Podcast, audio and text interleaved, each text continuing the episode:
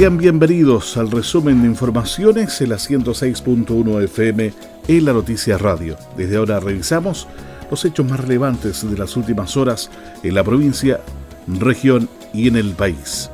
Los invitamos a seguirnos y compartir en las redes sociales, donde los encuentran como arroba en la noticia FM y en la web en www.enlanoticia.cl.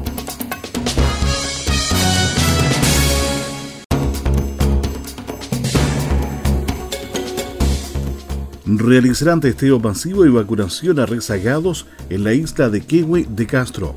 Esta semana continuarán los diferentes operativos en la isla de Kewi por el brote de COVID-19 que se detectó la semana pasada y así prevenir el aumento de contagios. Janet Santana, directora de Salud Municipal, sino que hay varias actividades que se efectuarán en conjunto con la Seremi de Salud, aparte de las que realice en su rol de fiscalizador. En cuanto a las actividades que se van a hacer en la isla durante esta semana, hay varias actividades que se hacen en conjunto con la Ceremi, como también hay otras que hace la Ceremi en su rol fiscalizador. Pero en el caso nuestro, el día miércoles 4 de agosto van a ir eh, equipos de salud de APS a educar a usuarios, capacitar, también con apoyo de las cuadrillas sanitarias en tu barrio, que es una, es una actividad promocional que se hace desde la Ceremi y se están haciendo todas las coordinaciones tanto con la delegada municipal como con los dirigentes de los, de los cinco sectores de la isla. Para ello aseguró que se están realizando las respectivas coordinaciones con la delegada municipal y los dirigentes de los cinco sectores de la isla. Asimismo adelantó que para el jueves 5 de agosto se realizará un testeo masivo por parte de los equipos de salud municipal y de la CEREMI con la toma de exámenes de antígenos. Estos últimos están programados para ese día en la estación de salud rural de San Miguel entre las 10 y las 11 horas, en la estación de salud rural de Peldehue entre las 11.30 y 12.30 y en la posta de Kewi desde las 13 horas y hasta las 14 horas. Además, en la misma jornada se realizará un nuevo operativo de vacunación contra el COVID-19. Por último, indicó que también el jueves 5 de agosto habrá testeo en la isla de Chelín a fin de pesquisar posibles casos de COVID-19 y también reforzar en la comunidad las principales medidas preventivas.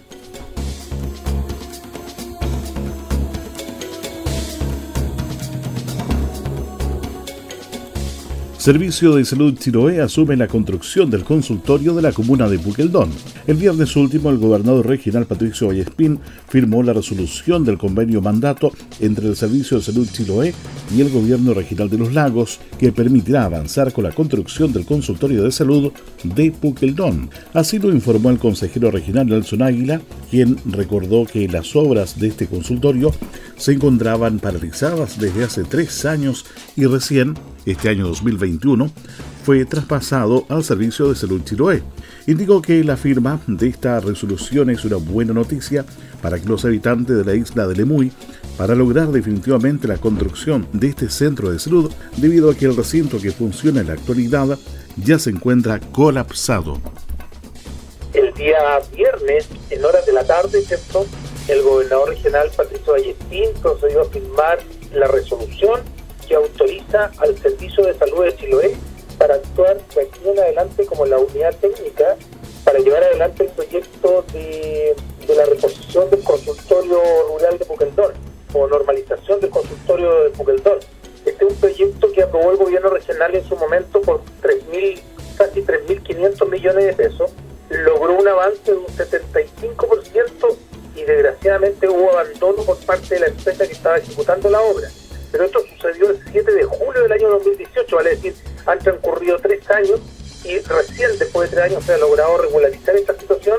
Antes, eh, como unidad ejecutora en la municipalidad de Puqueldón y ahora será el Servicio de Salud, que obviamente cuenta con mayor capacidad, con mayor número de profesionales que podrán tomar con fuerza este proyecto y poder concretarlo de una vez, porque efectivamente el actual consultorio de Puqueldón está colapsado, sobrepasado.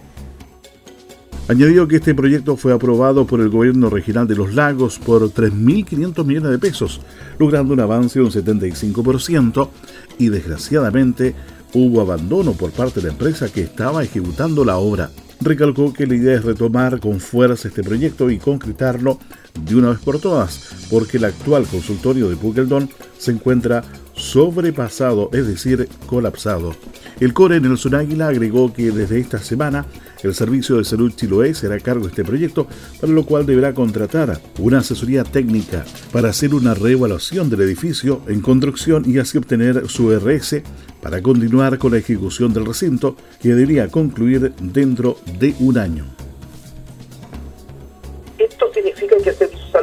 Va a hacer una reevaluación consultoría. Esta consultoría lo van a volver a tomar porque se va a contratar una consultora y esa consultora es la que empieza a trabajar el proyecto en sí, digamos, a reevaluar el proyecto con el Ministerio de Desarrollo Social. Por lo tanto, hay que volver a sacar la famosa recomendación social o el RS favorable del proyecto.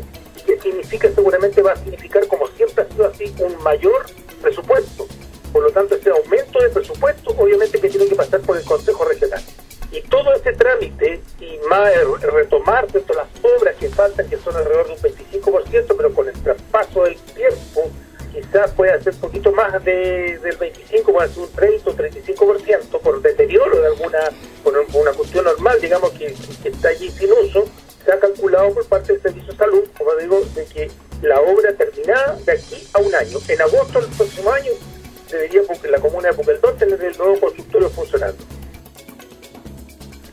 Sino que todos estos trámites más los estudios de las obras que faltan son de un 25%, pero que podrían llegar a 30%.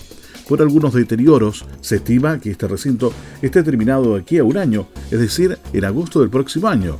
La comuna de Puqueldón debería contar con su consultorio funcionando. Águila se mostró esperanzado en que no se presenten nuevos inconvenientes y el Servicio de Salud Chiloé les pueda dar agilidad a este proyecto que es tan anhelado por la comunidad lemuyana desde hace muchos años. Cabe consignar que el nuevo consultorio de salud de Puqueldón consiste en la construcción de un moderno edificio para brindar atención a unas 4.100 personas de la isla de Lemuy aproximadamente.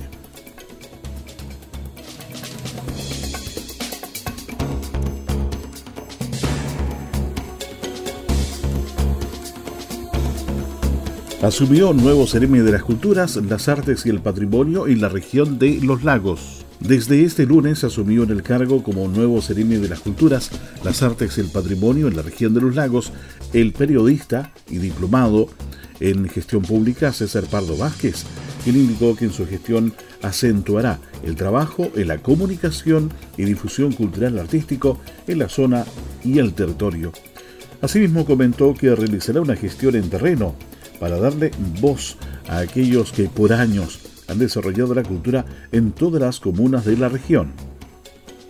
Sin lugar a dudas, queremos acentuar la difusión y la comunicación con los actores del arte y la cultura en la zona. Por esto vamos a hacer una fuerte gestión en terreno y en ese terreno que queremos hacer vamos a darle voz a aquellos que por años han desarrollado nuestra cultura en las comunas de la región y relevar la importancia de su quehacer en la comunidad. Agregó que en estos momentos la Seremi de las Culturas, las Artes y el Patrimonio está desarrollando más de 30 proyectos en la zona a través de sus departamentos como Ciudadanía, Red Cultura, Fomento, Educación Artística y fondos concursables, entre otros programas, los que apuntan directamente a impactar en el desarrollo de niños, jóvenes, adultos mayores, entre otros usuarios. Pardo enfatizó en continuar el trabajo con una política pública de puertas abiertas, apuntando en dar continuidad a los planes y programas con una comunicación directa con el sector cultural de la zona.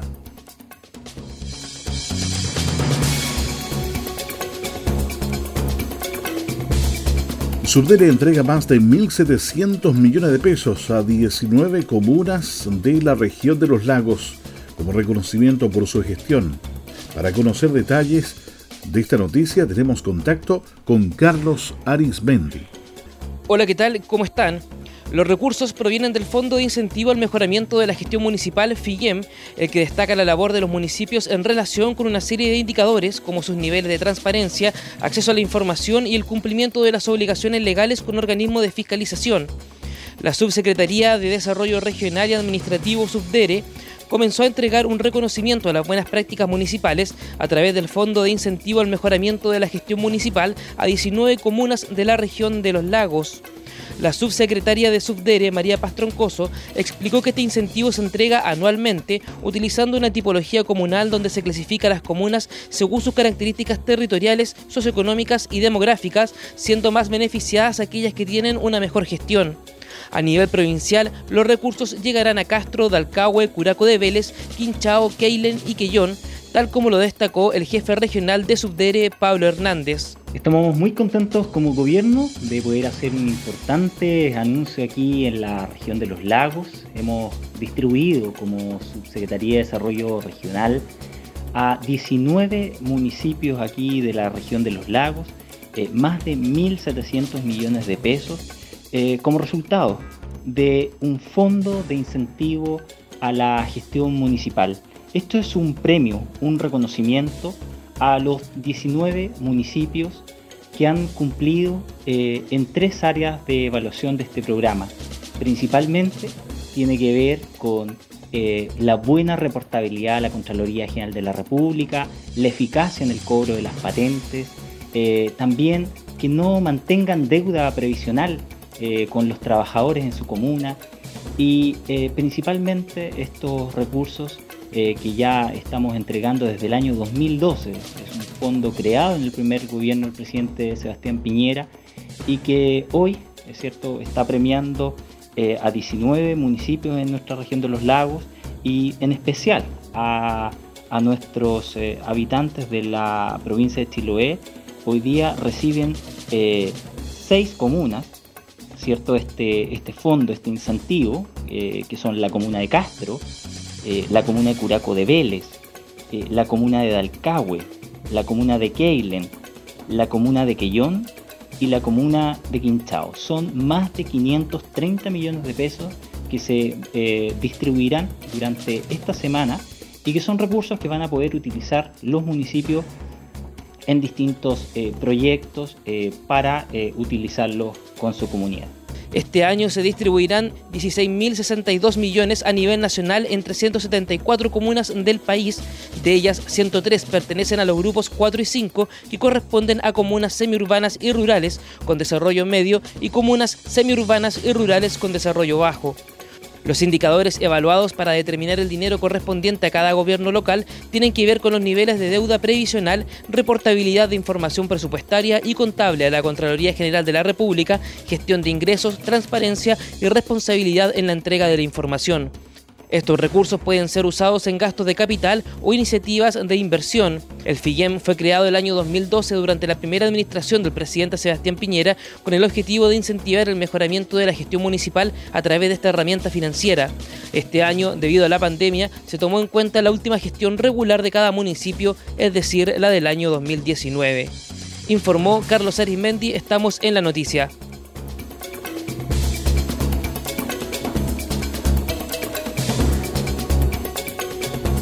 Seguimos revisando las principales noticias de la jornada, la 106.1 FM para Castro, Dalcahue, Chonchi, Bugeldón y la isla de Quinchao. Cerca de 900 establecimientos educacionales retornaron a clases presenciales en Los Lagos. En el Colegio Inmaculada Concepción de Puerto Montt, la CNM de Educación Paulina Lobos, junto al delegado presidencial regional Carlos Heise, la directora regional de la Superintendencia de Educación Paulina Rating y el jefe provincial de educación Víctor Sánchez, acompañados por directivo y docente del establecimiento, dieron el vamos al inicio de clases del segundo semestre, marcado por una presencialidad en el colegio de calle Madre Paulina. En total de este lunes 2 de agosto en la región, cerca de 900 establecimientos educacionales iniciaron el segundo semestre entre municipales, particulares subvencionados, particulares pagados, recintos pertenecientes al Servicio Local de Educación y jardines infantiles dependientes de Junge Integra. La CRM de Educación Paulina Lobos señaló que el calendario escolar de la región de los lagos tenía la opción de dos o tres semanas de vacaciones de invierno. Los padres a partir del día de hoy, que es el día como 2 de agosto y lo señalamos también la semana anterior, en que se marca mayor presencialidad, puesto que el calendario regional escolar acá en la región de los lagos tenía la opción de dos o tres semanas de vacaciones de invierno. Este era el día importante el número de colegios que podían retornar. Nosotros no esperamos menos de Eh, lo que tuvimos, por supuesto, en el primer semestre, que ya cuando lo conversamos en el balance, hablábamos sobre un 80% de establecimientos que pueden desarrollar la presencialidad producto de que hoy también con las modificaciones del plan paso a paso, los colegios pueden funcionar en todas las fases del plan y, y, son las familias las que deciden. Hoy lo vimos también acá, en terreno, las familias han decidido mayormente por la presencialidad. Eh, según los grupos, como lo ha señalado el delegado presidencial, efectivamente ellos tienen una alternancia semanal, pero en base a esa alternancia no han tenido menos del 80% de asistencia por curso y eso también es importante señalarlo. Los niños y los jóvenes están muy motivados con esta nueva presencialidad.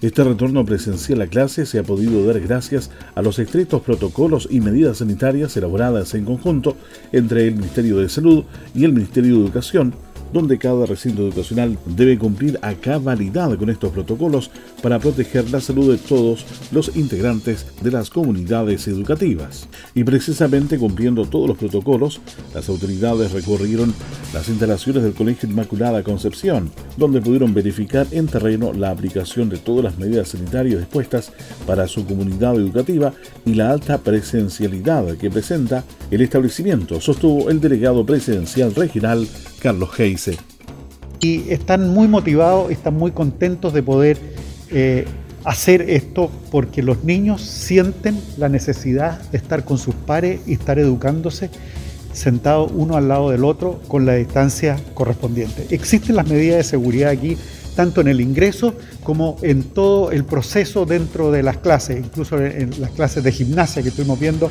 clases de gimnasia con separación y con una forma eh, de protección hacia eh, la salud. Por su parte, la directora regional de la Superintendencia de Educación, Paulina Rating, sostuvo que si bien la voluntariedad es para los padres apoderados, el establecimiento debe estar disponible para recibir a los alumnos, ya que se emitieron dos circulares respecto a los protocolos de las medidas COVID, la 559 y 587 y sus modificaciones respectivas, y además existe un programa de fiscalización, porque el interés de la superintendencia es cuidar a toda la comunidad educativa, concluyó.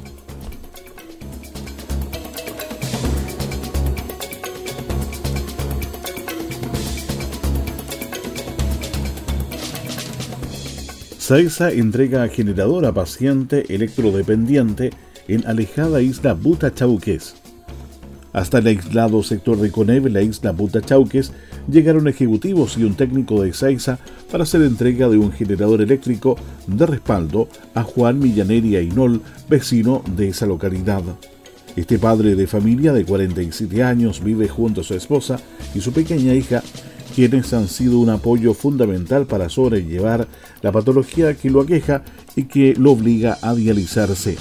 Por eso también se hace vital para él y su familia contar con suministro eléctrico continuo para mantener funcionando la máquina que le fue entregada por el sistema de salud para su tratamiento. Es así como Hace un tiempo, el concejal Francisco Millán de la comuna de Kemchi inició los trámites para inscribirlo en registro de pacientes electrodependientes y permitirle acceder a este beneficio. Juan Millaneri tiene 47 años, sumamente joven y hace 9 años que está dializándose.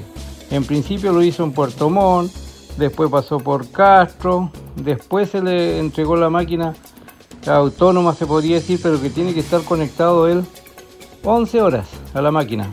Y eso le significa de estar prácticamente toda la noche mientras duerme conectado a esa máquina. Y, como el, e-, equipo generador de energía eléctrica que funciona hoy día en la Butachauque solamente tenía un horario hasta las 1 de la mañana, entonces teníamos el complejo problema de que Juan Millaneri no podía dializarse y lo hacía dentro del día donde estaba prácticamente todo el día en cama.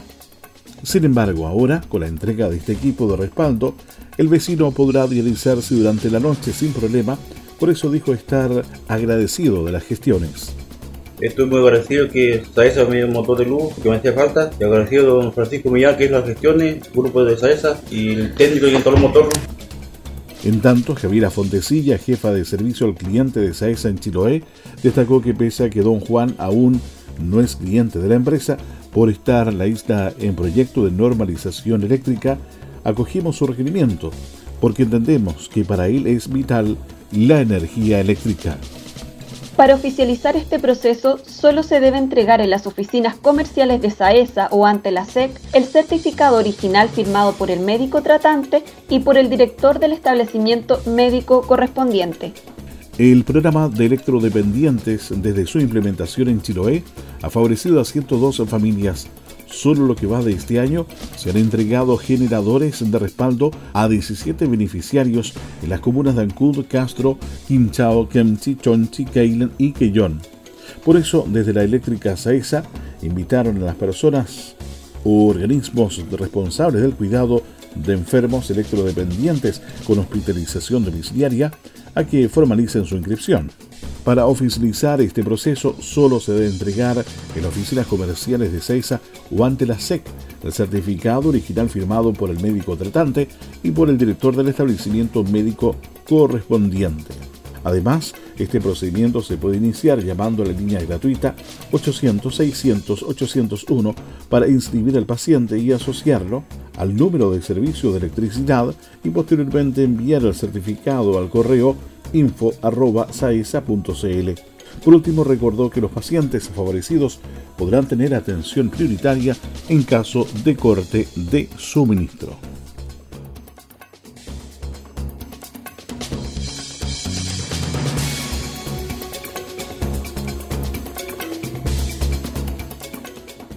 En otro ámbito de las informaciones, ahora nos conectamos con nuestro corresponsal Alejandro Vázquez, quien nos da cuenta de una campaña solidaria para ayudar a un niño chilote que fue diagnosticado con leucemia.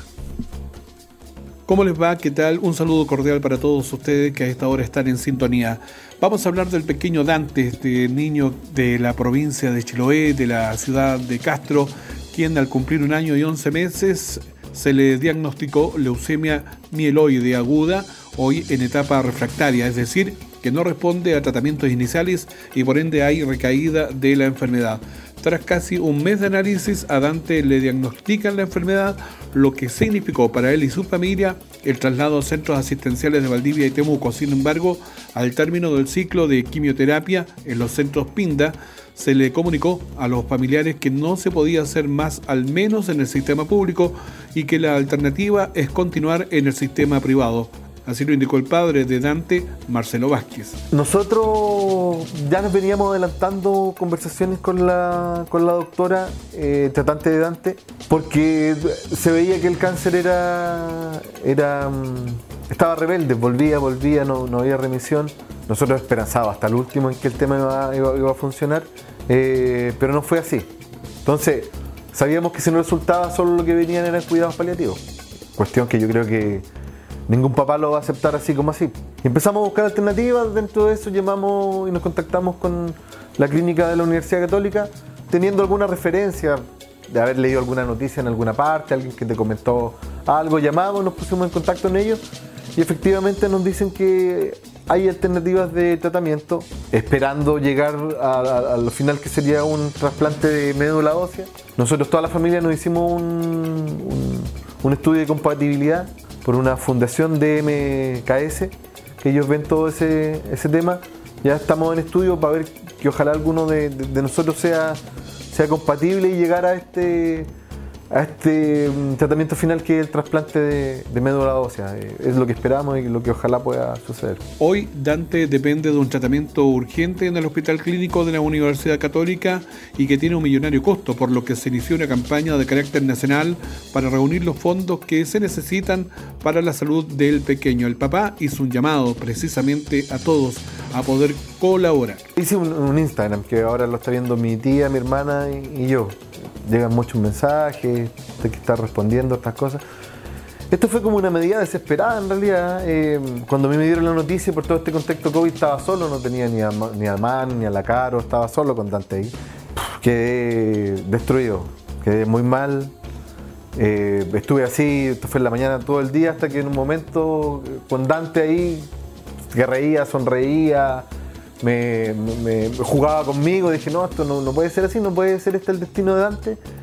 Eh, sabíamos que estaba la alternativa de la católica y sabíamos que era millonario y dije, Facebook. Yo nunca ocupo mucho Facebook en realidad, eh, más que nada contacto con amigos, tenía muy pocos amigos. Entonces le pedí a, un amigo también que me ayudara, eh, periodista Loso, que pudiera hacer un afiche, me hizo un afiche y yo ese mismo día, no sé si recuerdo, en la noche o, en la mañana, escribí algo que me nació del corazón, subí este, afiche de la campaña a mi Facebook eh, y de repente la cuestión se empezó a compartir, y empezó a explotar y se empezó a saber por todos lados. A veces dicen que mucho mejor tener amigos que plata y en este caso eh, ha sido así, pues la campaña se ha viralizado gracias, bueno, primero a los amigos, toda la gente que empezó a compartir, después empezó a hacer notorio en más partes y cada vez ha sido más grande, por lo que les pido que sigan la cuenta de Instagram que se llama Vamos Dante.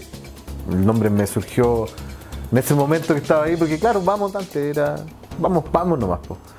Eh, y ahí están los datos, hay algunas fotitos de Dante eh, información y están los datos donde pueden eh, depositar lo, que, lo que puedan, lo que quieran, o cualquier palabra de, apoyo, que en estos momentos de verdad que sirven mucho. Bueno, una campaña que se espera siga aumentando en cuanto a quienes deseen aportar a la salud del pequeño Dante un niño de Chiloé que se robó el corazón de quienes han visto su mirada y sonrisa y que hoy necesita del corazón solidario de todos los chilenos.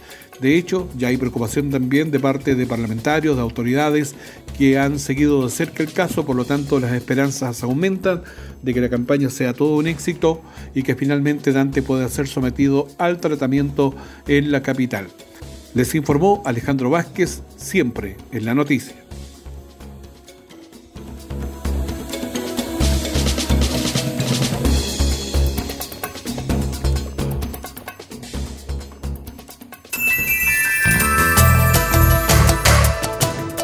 Este ha sido el resumen noticioso preparado por el equipo de la Noticia Radio.